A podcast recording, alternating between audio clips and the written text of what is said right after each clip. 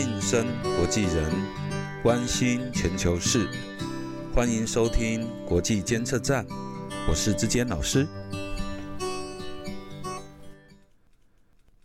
各位听众朋友，大家好，欢迎再次收听国际监测站，我是志坚老师。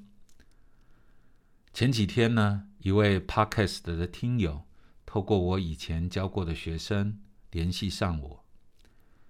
一个多小时的线上交流，让我心中多了很多的安慰。原来他刚从某个研究所毕业，已经具备了多国的外语能力。将来他想投身于国家的外交工作。他是我的听众。谈话中呢，他慎重问了我一个问题。他说：“请问老师，一个外交人员今日能为国家做些什么呢？”他的这个问题让我感动，因为爱国心虽然常常被当成一种控制人民的样板来宣传，但却也是今日时代氛围过度偏向个人中心，我们国民最容易忽略对国家的社会责任。得知年轻世代有人愿意思考如何回馈哺育我们的母国。我们的母亲心中还是觉得一种希望在心中滋长。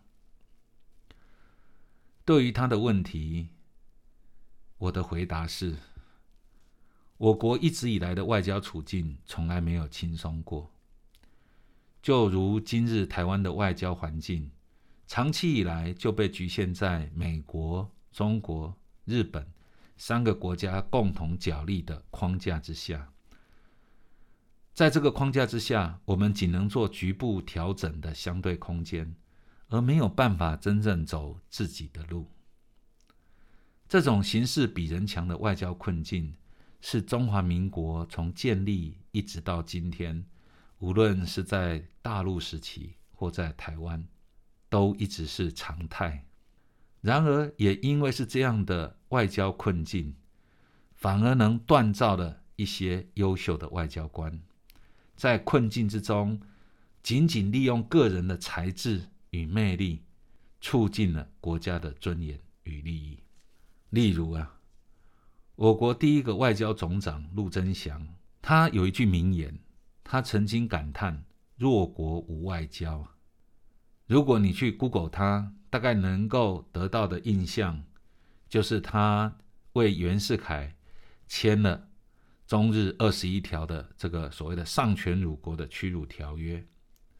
另外，他也是第一次世界大战之后代表中国参加巴黎和会，最后因为山东的这个殖民地的利益问题被归属给了日本，所以他跟当时的顾维钧就是决定拒签这个合约，哈，愤而退席抗议。那大概是这两个事件比较。为人所熟知啊，但这是一个表面印象。特别是中日二十一条条约是一个丧权辱国的条约。这个条约签订了之后，当时中国的知识分子、大学生愤怒群群起攻之，走上街头抗议，最后就推动了五四运动。可以说，这个二十一条就是成了五四运动最后点燃的那把火。那陆贞祥总长呢？晚年曾经为了这二十一条的事件向国人致歉。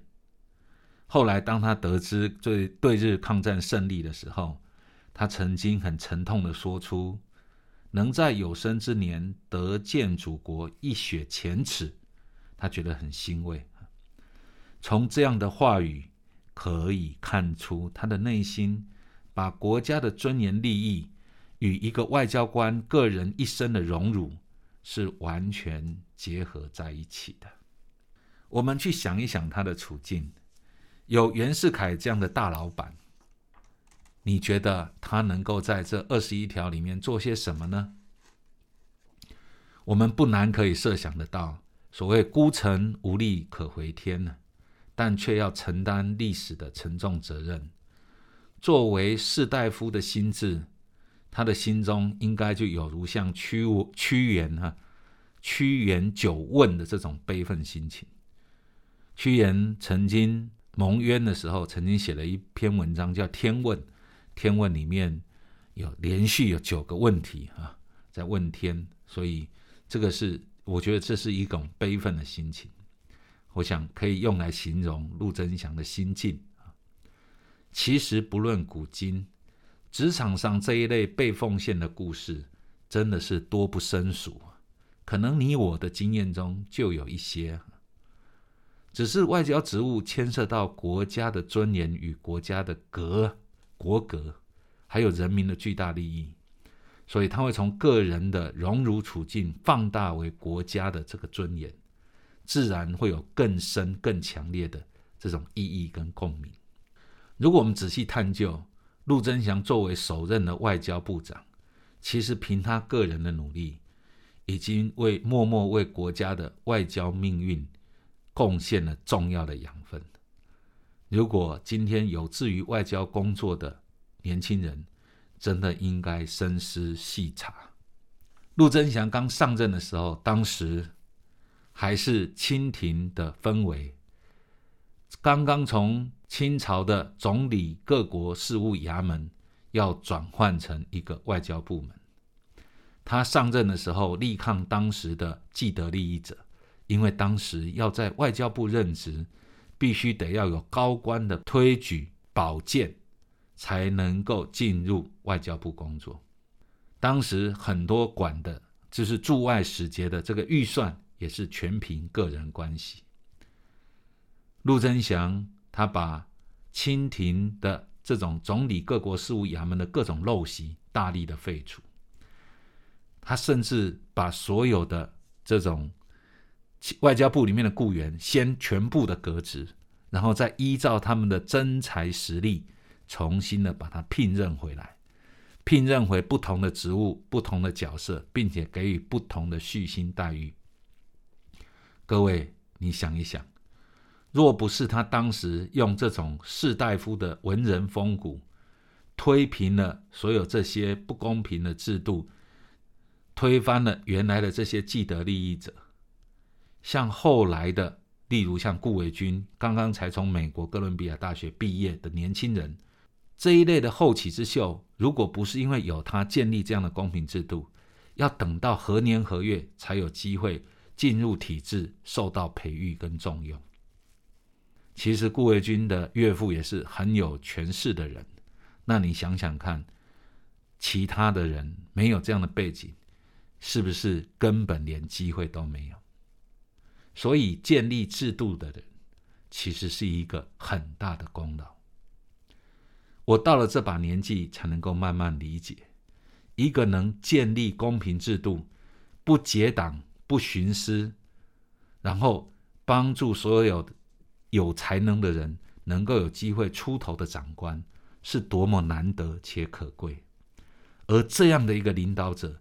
对一个机构或组织能够产生多么长远的风气影响，那真的是千金难换的宝贝。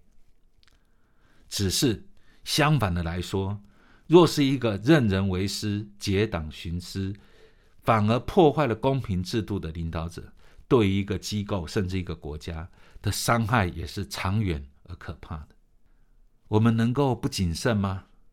所以，虽然陆贞祥在任上似乎有着中日二十一条的耻辱，可是，如果你从这个角度来看，其实他帮助中华民国建立之初，整个外交官员的培育任用，能够有多长远的对国家的贡献跟影响呢？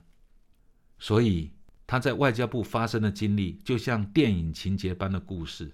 居然真的发生在民国初年的外交部，陆贞祥作为一个首任的外交部长，他的爱国之心，他的用功之深，正好可以帮助我回答这个学生的问题：一个外交官能够为他的国家做些什么？其实我很盼望这位有志向的年轻小友，将来能够遇到好的长官，也能够遇到公平的制度。来帮助他实现他心中的抱负啊！陆贞祥后来辞职了，在比利时进入了天主教的本笃会来修道。本笃会是天主教发源最早的灵修传统之一，它以隐修的方式传承至今。灵修着重身心的戒律整合，在这种修道院里面有很一个能够融合身心合一的这种戒律来帮助做这样的一个修道。陆贞祥从修士做到神父，他彻底的放下过去，投入修道，而成为一个有所得的人。我阅读他晚年写的一个作品，叫做《人文西手》。从这本书中，你可以体认他的修道是以孝作为整合中西两个大传统，就是西方的传统是基督宗教，东方的传统是儒家文化。他用孝这个字来整合这两者啊，他以大孝之心从世国走到世天。我想，只有愚笨的人才会以为他是在遁世。事实上，从外交官的角度。我认为他意识到了，只有找到人类最根本的共同价值，才能够消除世间的诸多冲突、烦恼，甚至战争啊的残酷。他已经完成了他的外交官使命。这个世界是不是能够体会他的功劳跟贡献？我觉得受考验的应该是我们这一个世代，我们的经验智慧是不是能够正确的做出解读？换言之，我觉得陆贞祥的晚年并不是在逃避外交官的使命，反而是在寻求一个更高的共同融合的可能性。西方的谚语有说：“平静的大海造就不了熟练的船员。”外交人员受列强之牵制，遗憾是不能避免的。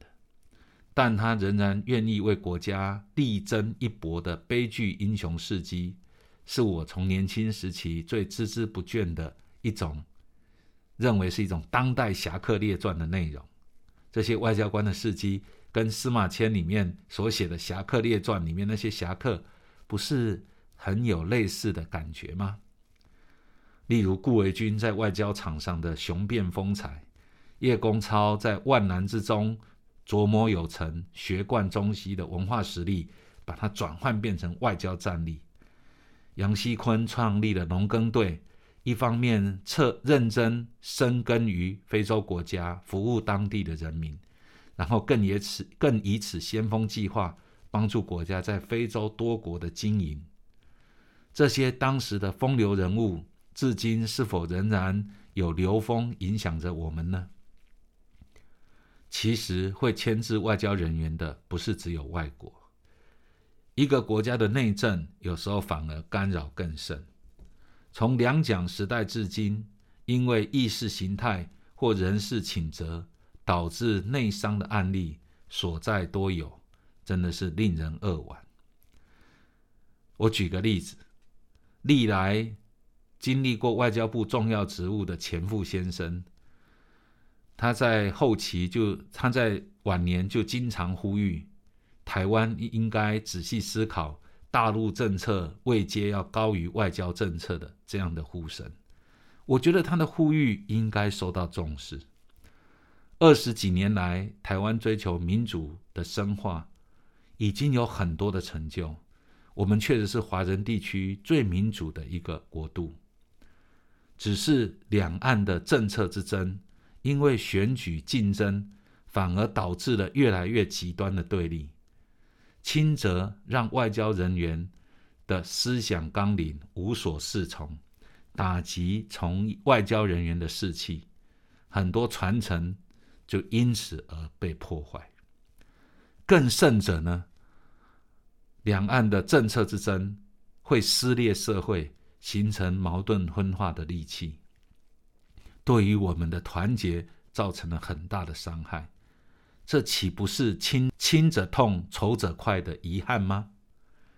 我们真的应该好好的想，如何建立这个弭平社会矛盾、促进社会团结，这可能是外交官员最大的资源跟力量之所在。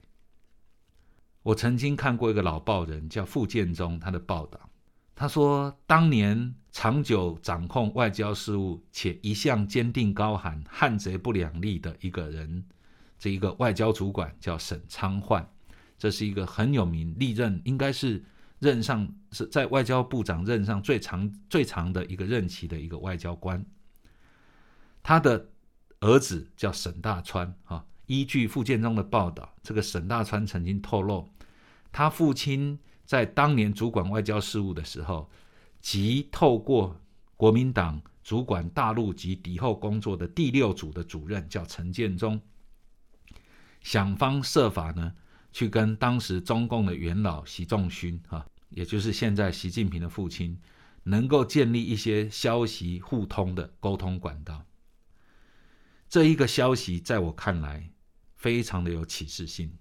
当时高喊“汉贼不两立”的外交主管，却能够有这个弹性，私底下想要建立跟对岸的这种讯息的沟通管道，以免误判。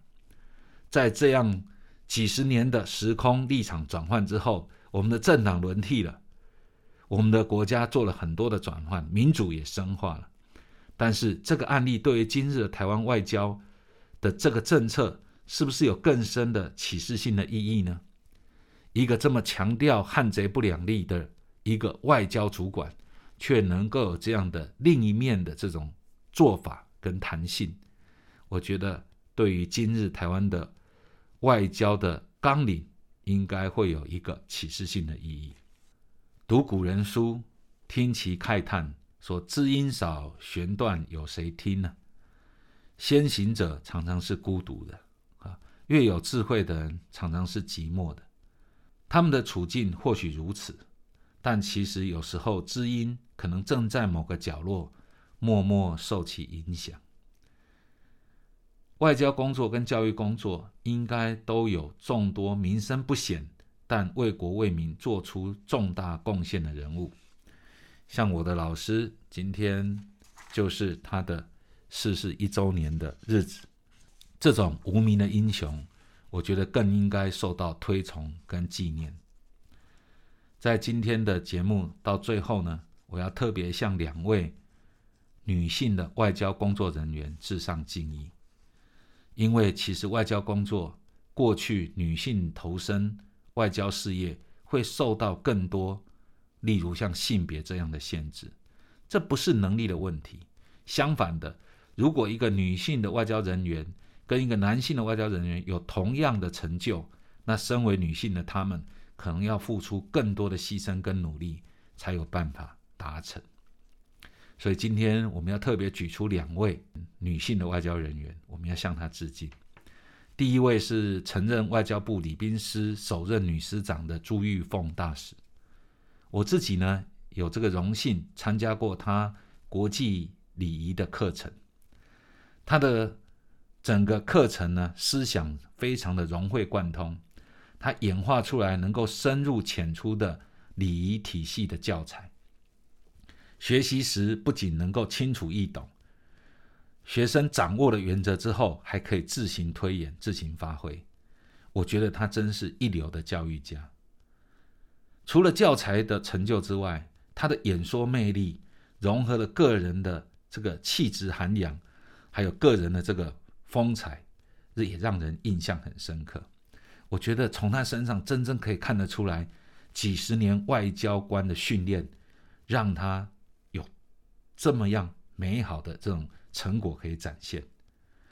自从上了他的课之后，我每年都会将相关的教材转借给我自己的新学生，希望有更多的年轻学子也能够用一种简单明了的方式学得国际礼仪的能力。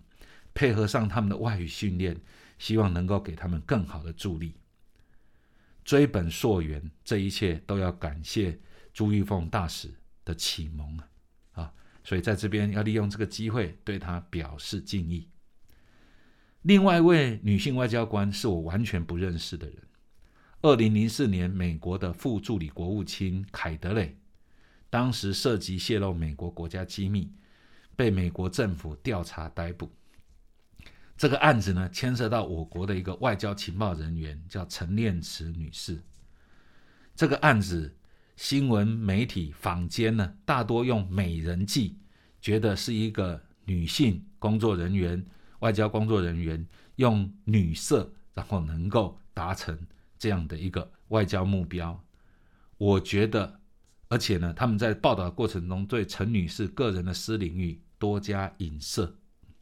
这件事详细的内情，我这个局外人无法得知。但仅从几个常理来推论，我就可以推想，陈女士应该是一位成功而且非常杰出、为国家做出重大贡献的外交官员。为什么呢？第一，凯德雷是一个专业且资深的外交官，几十年的外交训练。